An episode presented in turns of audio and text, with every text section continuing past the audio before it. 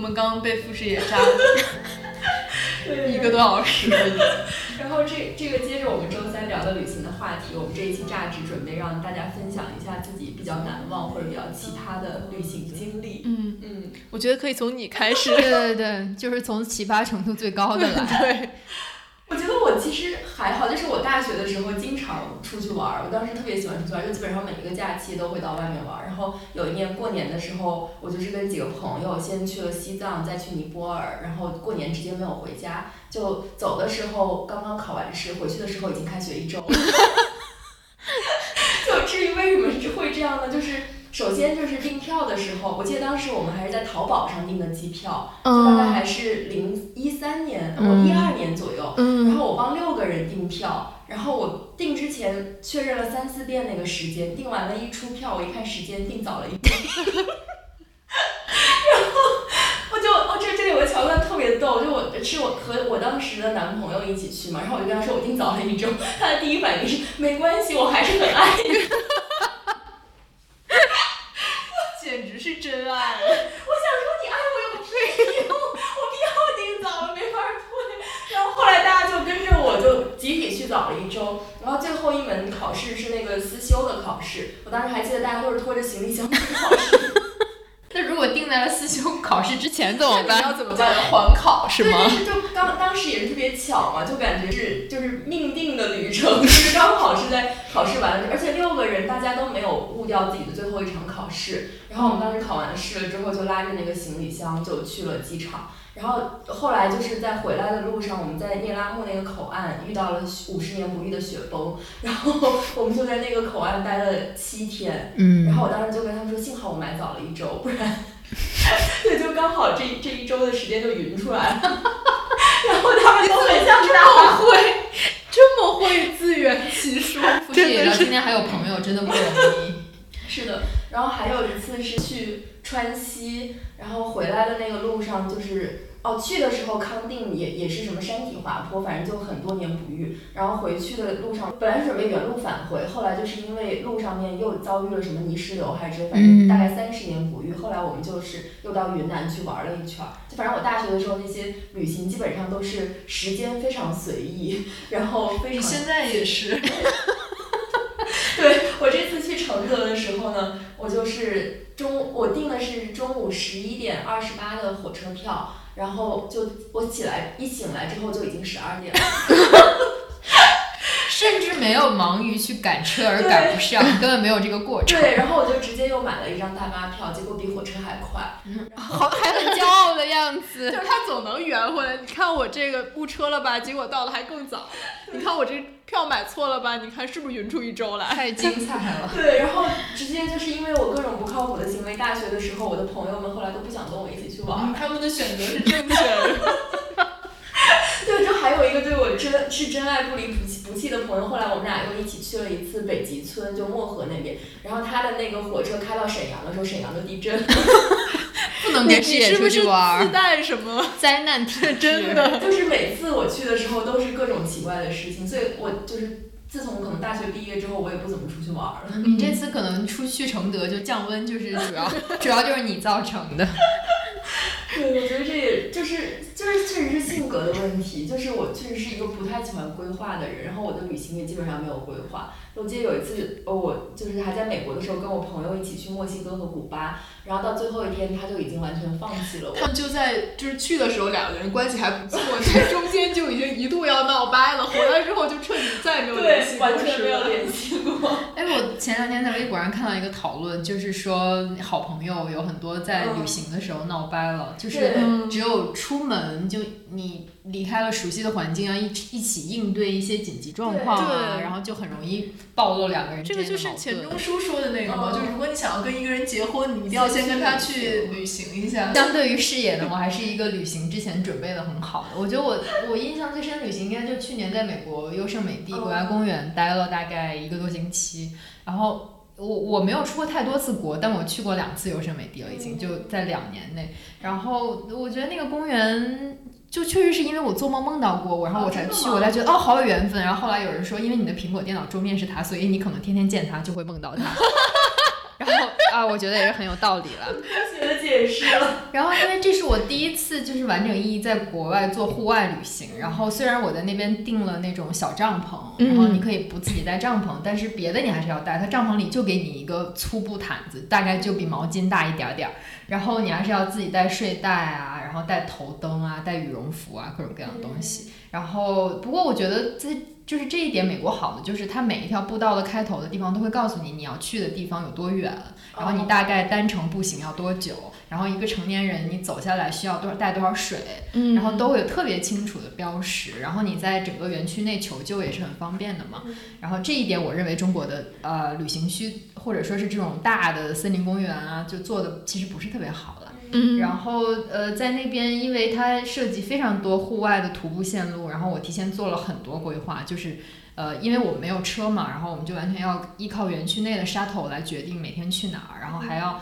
呃均匀分配体力，就你也不能一天爬太高，第二天就全躺在帐篷里。然后我记得最疯狂的就是最后一天中午，其实十一点左右就要退掉那个 tent，嗯然后我就早晨三点，然后起来带上头灯，就去走我的最后一条 trail。然后就是那个园区里面，因为就完全深山老林里，没有任何灯，然后星星就特别特别亮。哦，那应该然后那个嗯唐松就都七八十米高，然后就像怪兽一样在头顶上。然后我就在想，哦，我三点钟起来走，简直感觉太好。然后结果我发现 满路都是头灯，就就大概大概有几百人在路上走。还多是吧？对对对对对，然后我就觉得哦，好有趣啊！就是因为有一些 trial 的路线是非常长的，可能有三十公里。然后如果你要当天能往返，你必须要很早出门，你才能保证晚上能回来。你不需要背帐篷出去。然后你就发现哦，就是路面上浩浩荡荡，大就大家跟要上矿里面上工一样。然后他们就很好奇，就能有一个中国女孩儿，因为多数还是白人。嗯然后你也就觉得哦，就在国外那个探险这个事情真的非常全民，然后有非常多就你看着已经有八九个月身孕的孕妇，然后还爬山爬的比你还快，然后还有那种可能走路都不是很稳的小朋友，然后就也拄着个登山杖在爬山，嗯，然后我觉得这种全民探险的精神还是很有趣的吧？就你觉得可能这种 free solo 就是在美国诞生，在优胜美地诞生是很正常的。你就觉得嗯中国如果有人去玩 free solo，你会觉得哎，他哪儿来的那个探险的那种感觉和冲动？但在美国的话，你就觉得呃，可能很多人有这种冲动。我又想起那个 Trevor 那个脱口秀里面，他有讲到说，就是黑人旅行和白人旅行很大的一个不一样。他就说他跟他的白人朋友一起去玩儿，他白人朋友说都是我们去 camping 嘛，我们去那个去外面去 hiking 嘛。他说不要，为什么要去？他说我这么努力就是为了可以不 camping。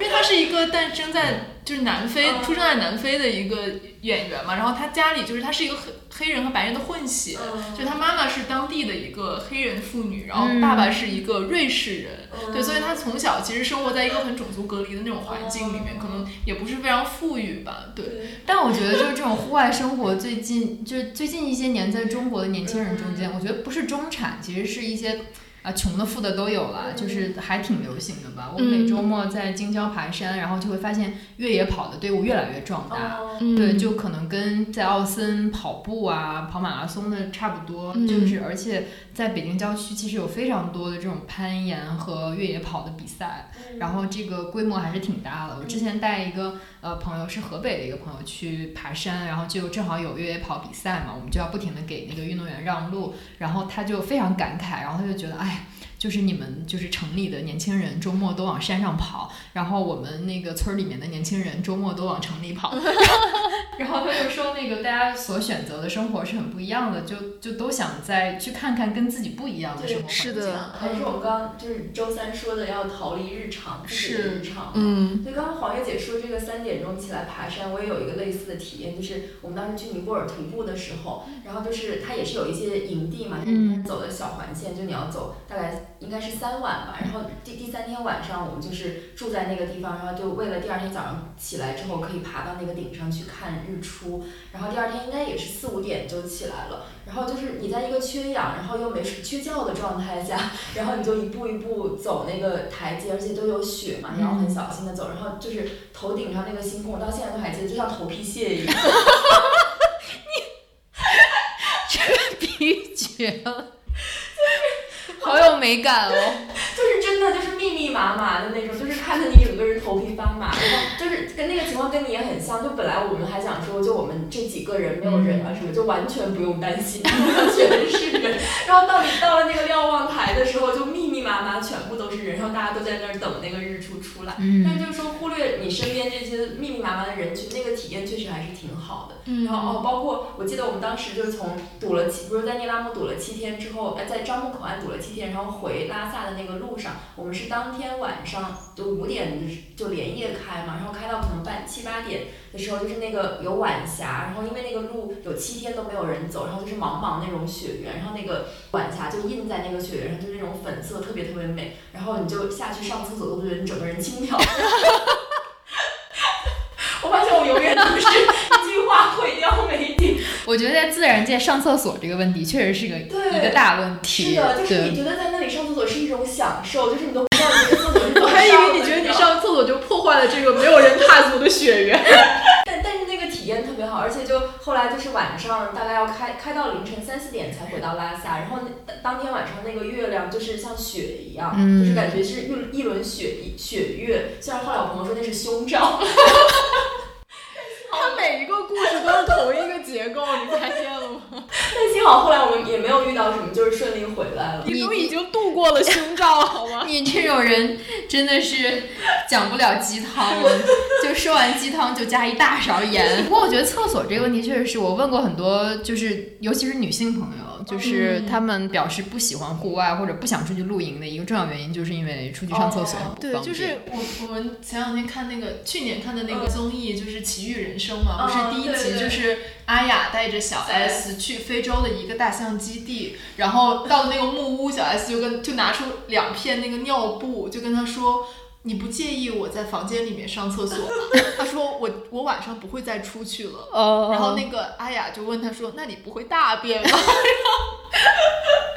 对，上上厕所这个确实是一个很大的问题。因为女生又不像男生可以站着解决一部分，对然后她就要面对比如草或者虫子会的，但是你知道就是在爬山的时候，就是呃也会有山友去封，比如这是河北第一美丽自然厕所。哦就就是在山顶的某一个地方，就大家都会倾向于去那里上个厕所、解一下手什么的。然后那里的风光非常非常漂亮，然后就但是不会会有很多排泄物吗？呃，也不会，因为就是在自然，在我们户外人士，就就是比较有良知的户外人士，一般出门会带一个小铲子，就是跟铲 猫屎一样是吗？就是会把自己的排泄物埋起来。哦，我还以为你装走。对，就是我以为一般一般都狗捡屎。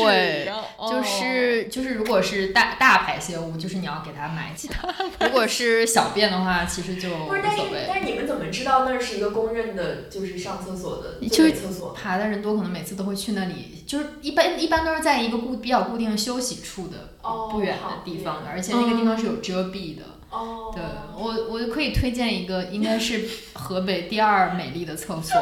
是在茶山，嗯就是呃河北的一个叫茶山村的地方，然后那个山爬到一半，然后你可以绕到它侧边去上厕所，哦，真的非常非常漂亮，那个厕所的景观是整个全程的最大亮点，那为什么不能站在那儿就单纯观一下景？因为那儿不是，呃，那儿你可以去观景，就你也可哦以在它另外一侧观景，然后但那儿因为不是最高点，我还以为就是你只有蹲着这个视角。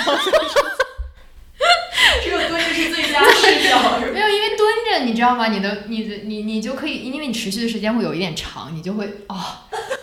放眼整个山谷，没什么可干的，你就看你就觉得你是吗 king of valley 的感觉。黄玉姐已经做出了俯视众生的手势。知琪要不要分享一下你的？呃知悉知识系终于可以把话题拉回城里了。对，就是因为我没有什么城市以外的旅游经验，所以我的奇葩的故事也没有你们那么奇葩。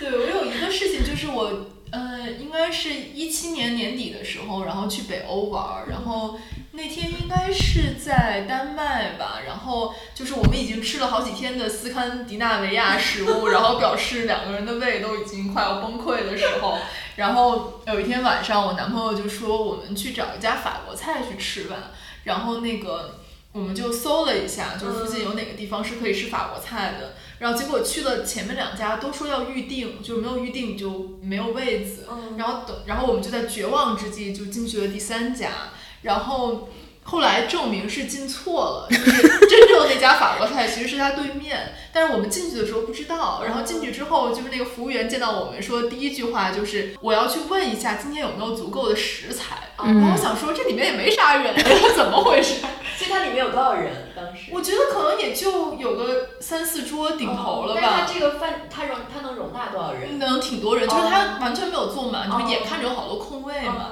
他就先问我说我要去问一下厨房今天的食材够不够，然后一会回来就说够，然后他就问我们说了不了解这个餐厅的概念，然后我们就说不知道，他就说我们这个餐厅是一个，呃，就大概意思是说你晚上要吃二十多道菜，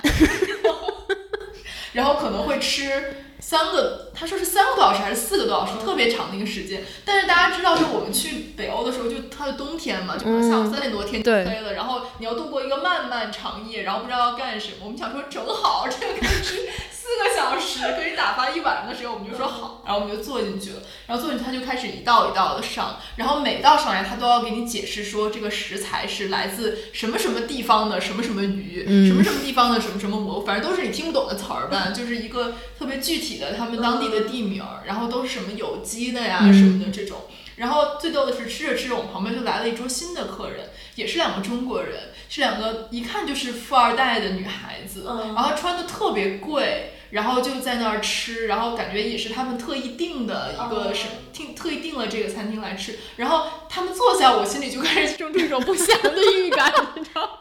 带的钱不够，我就想说这个地方会不会特别贵？因为那个所以它是餐厅装修特别朴素，哦就它完全不像是一个贵的餐厅，就是它就是那种很简单的那种北欧式的那种装修风格，嗯桌子啊什么都是很简单，然后又没多少人，所以一开始也没有给你们菜单，就是他完全是他讲解的，然后给你们没有，他就是你只能吃一样的。他应该是固定的一个对，因为它 course。上二十多道嘛，嗯因为你是不能选的，其实。嗯对，然后他们这两个人一坐下，我就我就心里已经开始打鼓了。然后吃到一半儿，我男朋友说，因为我们来之前是说我要请他吃这顿饭，吃到一半儿他就说这顿饭不如我们。男朋友真的人很好，要珍惜他。嗯，很有良知。对，然后我们就一边吃就一边听对面两个人在聊天嘛，就感觉越听越觉得这个餐厅可能是一个。要么就是个米其林，要么就是一个很红的那种，就是比如分子料理或者什么那种很高科技的那种餐厅。然后我当时就觉得说完了完了，这餐肯定很贵。然后最逗的是，吃到后来我还看到角落里坐着一个老头，嗯他一个人吃这个二十多道菜的这顿饭。可见北欧的夜晚有多么漫长然后当。时我就跟我男朋友说，我说他会不会是个米其林评审？也不是没有长得像一个大厨的人，就戴着那种白色的帽子，还出来跟他寒暄了。哦，那真的有可能是什么美食评论人。对，然后我就想说，谁这么闲的难受，大晚上一个人来吃这个，对吧？肯定是有点什么目的。然后我们就觉得这顿饭应该非常非常贵，嗯但是其实还是确实挺好吃的。但是它不是二十道菜都很好吃，但有几道其实非常非常好吃。嗯对，然后等到吃完之后，我就看到了账单，就大概是这顿饭花了三千多人民币。特别逗的是，刷卡的时候一开始刷我男朋友的卡，他的卡还因为那个就是那个信用卡的那个余额不足，刷不过去。于是我就真的请了他吃了一顿三千多块钱，就没办法 AA 了，就吃了一顿三千多块钱的饭。对，天呐，确实挺贵的。就是还是要做好攻略，还是要一定要找对门儿，不能随便进餐厅。，对，就关键是它，你刚进去的时候，你其实意识不到它是一家很贵的餐厅。嗯，就比较低调。非常低调，而且那个门脸就很小，嗯也不是在闹市区，就是在一个很偏有点偏的小巷子里面。对，嗯，感觉真的是非常的诗，而且居然这个是不用预定的，我走进去。所以你们后来回去之后有查这个餐厅的名头，或者是不是他特别，他是很高端的那种，就是他走了之后会送你一个小本子，哦然后上面有你今天吃的所有的菜的介绍，还有他们这个厨师的 crew 的合照什么的介绍。感觉像一个说唱团体，一个 crew。感觉是去看了个剧，然后看完之后还得拿一个简介回家。对，然后我们就把它带回来珍藏了。但我觉得北欧哦，就是确实风景不错啊，然后文化也很特别，但吃的真的很难吃，太。难吃了。我记得我去在斯德哥尔摩吃过一个早点，然后就看着是一个还挺健康的三明治。然后咬了一口我就吐了，然后 它里面是生的三文鱼，然后上面抹了一层茴香酱，哇，那个东西作为早餐吃真的非常提神醒脑。它是那种罗罗勒酱，什么绿的那种不，种。它真的是茴香，就是茴香的味道。然后就是生的三文鱼，它给剁成酱，然后再抹上茴香，然后非常的令人难忘。对，我们在北欧住那几天，就有一天我们搜到了一家吃拉面的地方，嗯就真的特别好吃，但是离离我们住的城中心特别远，嗯它是在一个居民区。然后第二天，我男朋友坚持还要再去那个地方吃那个拉面。那就真的不想再吃当地的。对，就是我觉得到那边你就能见证那种寒带植物，就是寒带的物产嗯，能能有多么匮乏，就是对，而且他们对鱼的烹饪还都比较简单，就还讲究本真的味道吧，所以就都导致啊还挺难吃的。然后就我我最后几天其实一直在吃泰餐，所以 我其实还有一个经历，就是我在澳大利亚交换那一年，嗯然后我跟我一个朋友去新西兰玩儿，就其实还是一个挺感人的经历。就是我们住在，因为我们是没有车的，所以我们、因为其实没有车在新西兰玩儿是很不方便，但是我们两个当时都不会开车。然后就是只能坐那些 bus 和 train 来玩儿嘛，所以它就是你，但是它那个地方又是它每天可能只有一班车到两班车，哦比如早上一班，晚上一班，所以你你是不能误车的。如果你误了一班车，你后面所有的行程都要 cancel 掉这样子。然后我们就是早上从一个地方出发，要去赶一个早上的那个 bus，然后去一个地方，然后经过这儿后面有一天的行程，然后我们就到了那个 bus 的集合点的时候，就发现那个车刚刚走，然后我们就还拉着箱子追了一会儿，但是就没有追上，然后那个车就走了。然后这个时候就有一个停在旁边的私家车，是一个爸爸送他的两个小女儿去上学，哦然后他的小女儿就上的那辆车，然后但是他就发现我们没有赶上，他就说你们上车吧，我带你们去追，我知道他下一站停在哪。然后我们两个就坐上了一个陌生人的车，然后他就带着我们去了那个 bus 的下一个停车的点，因为他每天都送那个女儿上，他知道那个路线是什么，然后我们就赶上了，就比他比那个 bus 先到了那个地方，哦然后我们就上了那个车。哦，这个还蛮感人的。是的是的就感觉是爷以后不要去新西兰旅游了，我觉得你趟趟车都赶不上。他刚刚说这个赶车，我也想到一个我另一个误车的经历，就我跟我那个现在已经绝交不联系的朋友，我们俩在古巴的，是在古巴还是墨西哥，反正我们就到一个小镇去玩嘛。然后就是他先把我们带到了一个教堂，然后我们是跟着一个大巴，然后他下一站是要去一个森林公园还是一个动物园之类的。然后我当时那个表没有调过来，就他其实有一个时差，好像差一个小时。嗯他就说你们在午时的时候在教堂集合，然后我看错了，就是我们相当于在那儿多留了一个小时，嗯然后等到下一个午时的时候，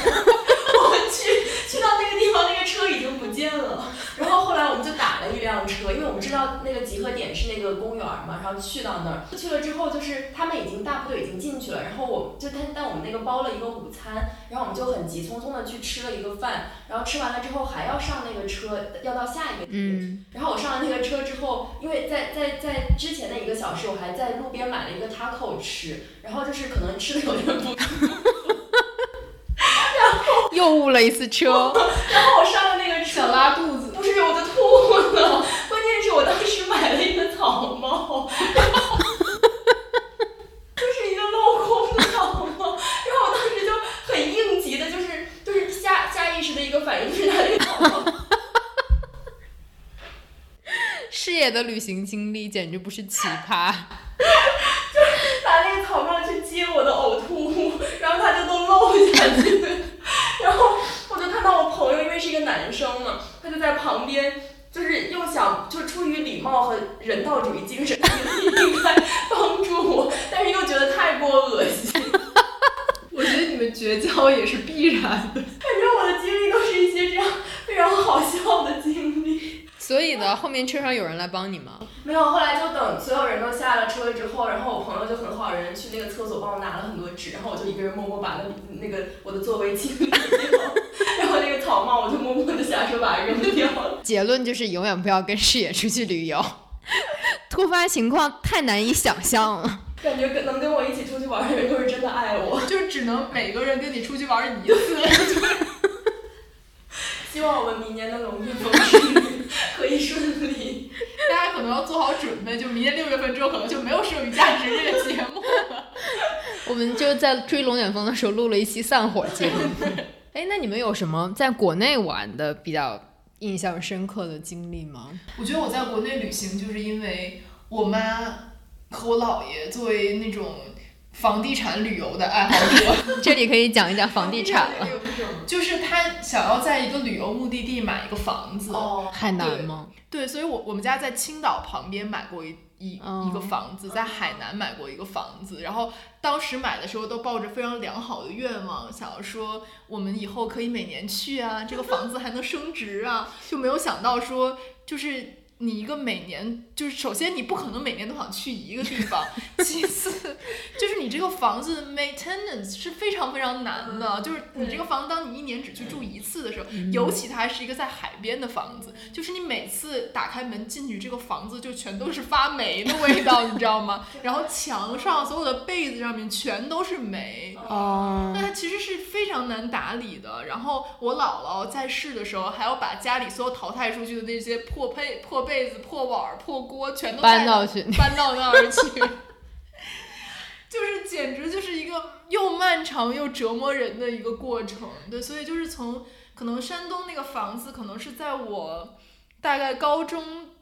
毕业的时候，差不多那个时段买的吧，或者是高中还没毕高中的时候吧。然后我们就一直连续去了很多年，就真的是因为就是为了那个房子，每年就得必须得去。对，而且因为我我妈和我姨妈都是老师嘛，所以他们其实是有漫长的暑假，嗯对，所以每年我们都会去那个地方，然后就真的什么都没有，就是 就是一个临着海的小区，然后你每天能做的就是在家待着，以及。步行去海边转一圈儿，再步行回来。而且就是你其实住在那儿还是要开空调的，就你到那儿就青岛没有那么凉快。对，然后我妈就会因为觉得说你到这儿了，为什么还要过一种开空调的生活而坚持不开？你妈应该把那个房子买到黑龙江，我觉得。但是其实很多时候你在那个地方开空调，不是为了热，是因为太湿了。哦哦，对，因为那个地方离海可能大概也就一百米或者二百米那样一个距离，真的不远，然后非常非常湿。所以那个小区里的大多数居民是本地人呢，还是你们这样的？当然是我们这样的旅人行，对，就是哦华北地区、东北这种还挺好玩的，就是我就其实我是本来为了实现自由的旅行，我在那里买一个房子，然后你就开始变得不自由了，因为你一定要去那里。对，而且我觉得就是那种有两有几年是那个中国房地产很热的那个阶段，有然后尤其是像在海南啊或者说沿海的那些地方，它的房价一度是被炒的还挺高的，所以大家都认为能从里面赚钱。那事实上其实没有了，因为没有人真的要去那里住，就是慢慢大家就会发现说它其实就是一个地产泡沫或者是个旅游业的泡沫，然后其实你的房子也是很难出手的，你一旦买了之后。我觉得这种其实你你真的在一个旅游目的地买一套房也是还挺不经济的，因为通常旅游目的地、旅游城市都没有什么别的产业，就是旅游业。是的，然后消费呢又比别的城市要高一些，然后你能看的风景呢，大概你第一年去就已经差不多看完了。是的，嗯，我我印象比较深的是，我去过很多次浙江的千岛湖，哦，就是淳安，然后因为那边的户外条件比较好，就是它基本政府，因为浙江还是很有钱了，就政府把千岛湖所有的山都修了步道，就就基本它所有的山都是连在一起的，你可以通着走下来。然后再就是它有中国的呃呃一个非常好的自行车环湖环湖道，就大概跟那个青海湖骑行道齐和太湖骑行道齐名的一个千岛湖骑行道，就很好骑，骑下来大概是一百八十公里这样。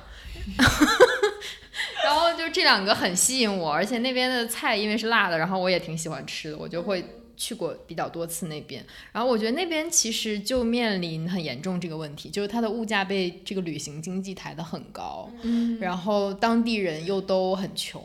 就因为淳安它其实还是一个贫困县。然后当地呃，因为为了要保护千岛湖这个水源，就是农夫山泉有点甜的那个水源，然后它又不能发展农业，就怕有农药排进去，也不能有工业，就怕有污染物排进去，所以当地所有人都要吃旅游这口饭，而旅游饭这个坛这个面包是很小的，就是你那个餐厅可能到一定程度就会饱和，然后当地就开再多了。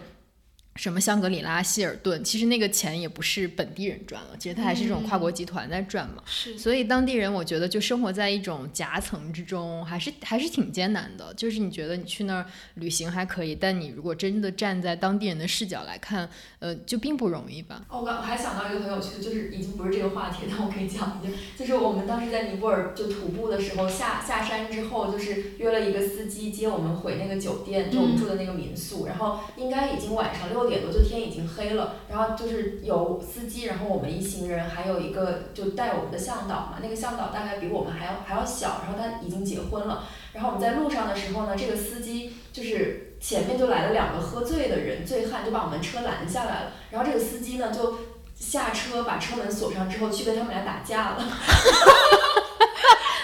然后我们就能看到说，就就是就是因为这两个人他是先敲了一下我们的车玻璃就走过去了，然后那个司机就锁了车之后就回头去打架，然后扭头你就能看到那个人这样倒下起来，倒下起来 两次。他们是有什么宿仇是吗？不知道，就是也可能是很 random 的人，我不知道也可能是认识，反正就是我，而且语言也不通嘛，就不知道他为什么打起来。然后我们就就是等那个司机回来之后，嗯，他就继续开那个车，然后他衣服就是外套已经被打破了，然后他的手机屏幕已经被打碎了，然后这里还有一点血，但是他坚持开车，你知道吗？然后关键那边就是一边是那个山，就悬崖什么，呃一这边是悬崖，然后另外一边就是山嘛。然后我就跟那个就那个那个向导小哥坐在副驾，然后那个司机他就已经开始这样，就是头就有点像犯困，然后可能又有点像可能被打的视视野也不是很好，然后他还在不停的坚持不懈用他那个破碎屏幕的手机在打电话联系别人，也不知道在干嘛。然后我就跟那个小哥我说跟他说我说你要不要让司机停下来歇一会儿再，然后我就看到那个小哥转过头来，嗯两眼中噙着泪水，跟我说我不想死。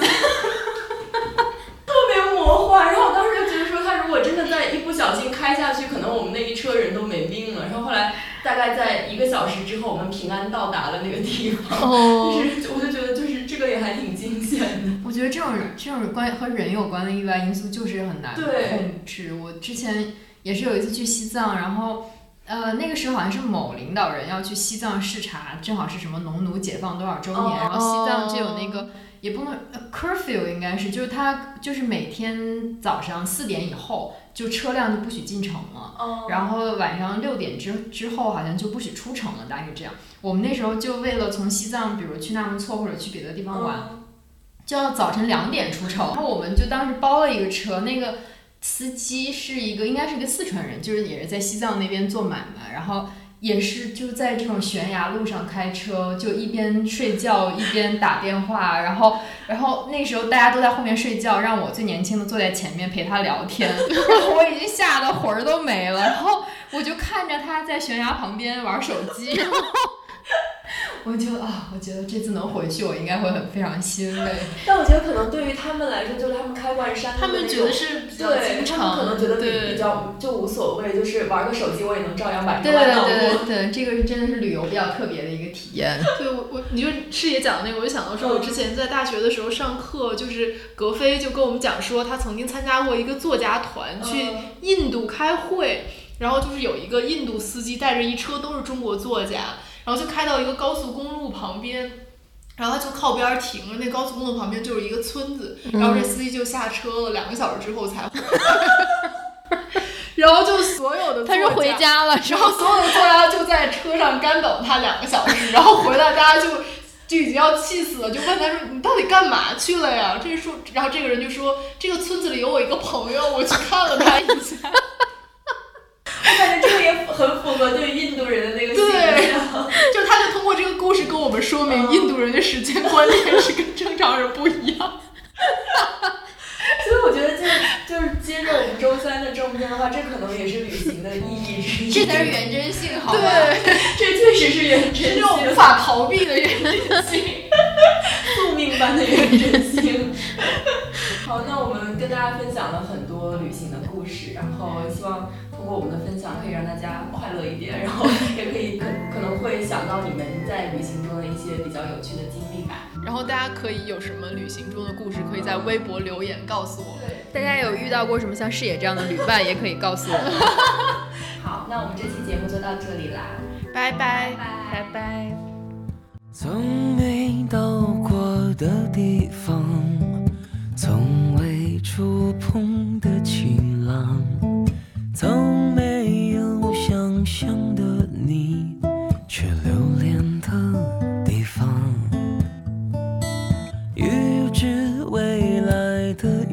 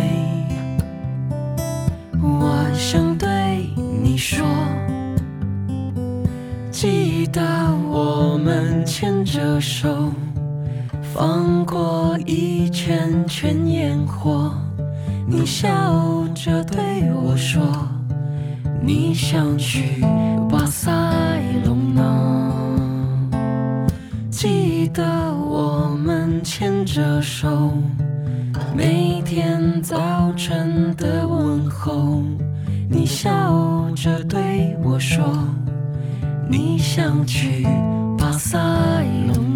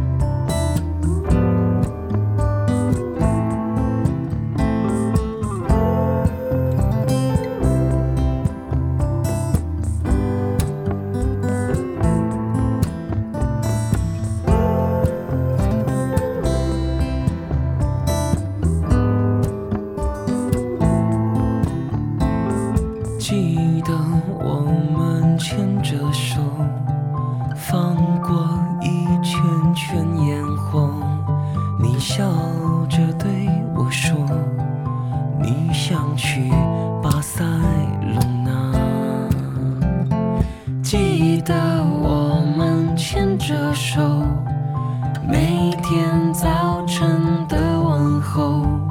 你笑着对我说。你想去巴塞隆纳？记得我们牵着手，嬉笑怒骂的生活。